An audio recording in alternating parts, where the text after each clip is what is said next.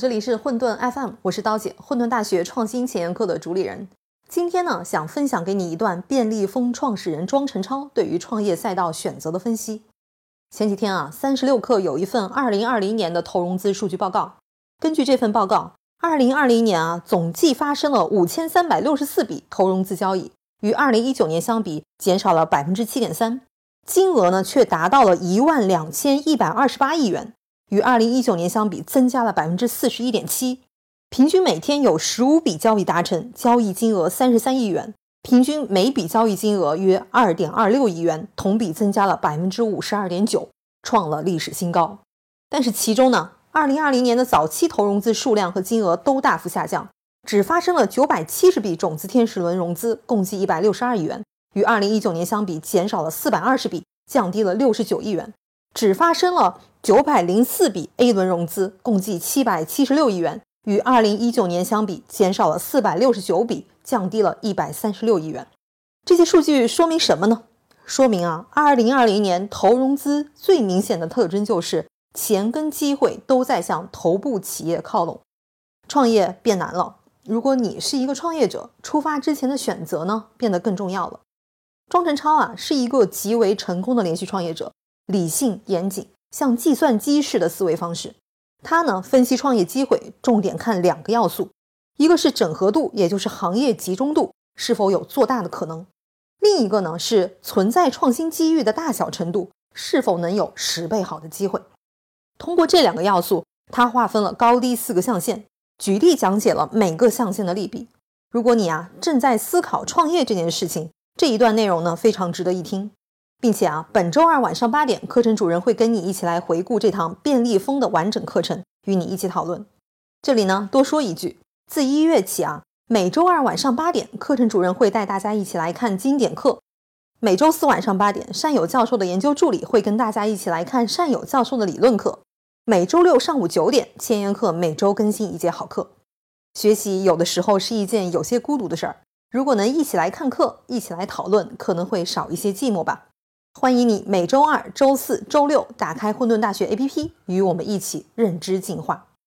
所以大家看到说，在每一个象限里面，你能够采取的投资策略，或者说是这个创业策略是不一样的。首先我们说，创新机遇高的，肯定是投资或者创业的一个重点。那么如果创新机遇高，又在高集中度领域的，会是一个什么样情况呢？其实最简单的就是当年去哪儿在做的时候。就是属于这么一个领域。我们认为，搜索引擎包括航空公司的百分之百电子机票这些基础设施的变化，带来了整个在线旅行有一个非常高的创新机遇。但是当时在中国的市场也好，在这个欧美的市场也好，其实相对来讲，在线旅游已经是有比较高集中度了。那么在这个领域创新，往往最后的结果呢，是说被收购，或者说和这个行业老大合并。这个其实是一个呃相对来讲既困难又容易的一个解决方案。为什么呢？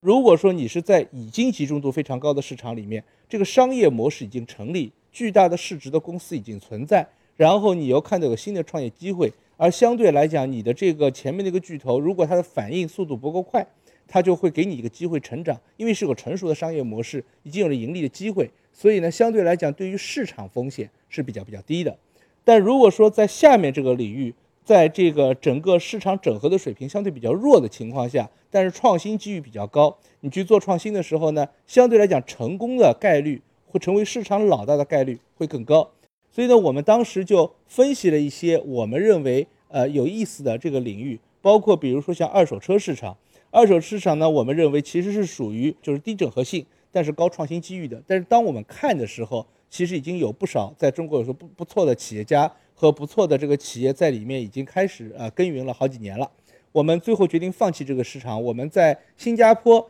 找了一家类似的企业，因为新加坡市场比较小嘛，东南亚相对来讲竞争比烈度比较低，所以我们投了一家新加坡的公司。那么这家公司最近的一轮是软银投的，其实我们投完之后回报率已经非常高了。但反过来讲，你要承担一个巨大的风险，叫商业模式风险。因为有时候我们会知道说，你认为这个低分散度是可以改变的，但有的时候有经济学上有一个叫自然分散，叫 natural fragmentation。如果这个市场有自然分散的情况出现，有可能是你对市场内在动因没有深入的了解。所以，当你投入了大量资源之后，你可能发现市场还是一个自然分散的市场。所以，这种情况下，你会遇到巨大的一个商业模式风险。那么，在创新机遇低、产业整合水平比较高的一个领域呢，相对来讲，作为创业者的机会就不多了。但是，作为投资者还是有很多机会的，因为这个时候市场有可能对这个行业的估值的波动，因为很多这个投资者或者说无论是公开市场的还是私有市场的。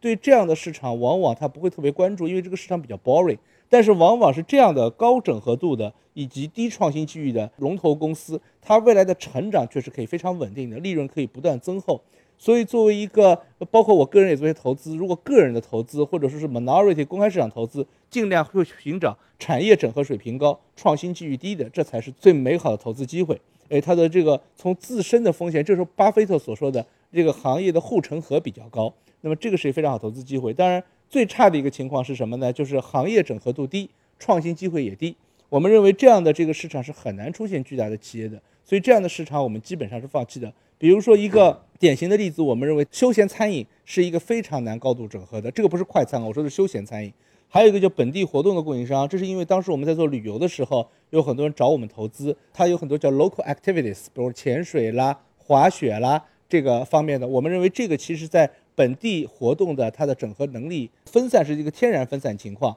同时呢，我们没看到技术创新的一个机会，所以这个是我们的当时的一张图谱，说我们如何去看待整个行业。当我们对这个赛道非常感兴趣之后，我们会把这个赛道进行分类。如果它属于第二象限，我们就投龙头公司；如果它属于第一象限或者那个第四象限，我们就根据不同的机会投创业公司或者自己孵化企业。如果第三象限，那我们就放弃。我们在当时的分析过程当中，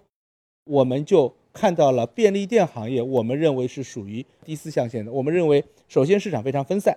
且有巨大创新机会，因为 IOT，因为人工智能。我们会说到为什么人工智能 IOT 在中国的便利店领域这么重要。那么还有一点非常有意思的地方是，这个市场一般来讲会承担商业模式风险。但是便利店却没有商业模式风险，因为便利店这个商业模式在东亚的其他国家都被证明了，不但被证明了，而且在过去的这个四十年来，他们呃经历了一轮又一轮的技术浪潮，被证明是不会被技术浪潮颠覆的，所以这个让我们产生了极大的兴趣，这就是我们为什么后来深入探讨进入便利店行业的一个最初的一个分析和研究。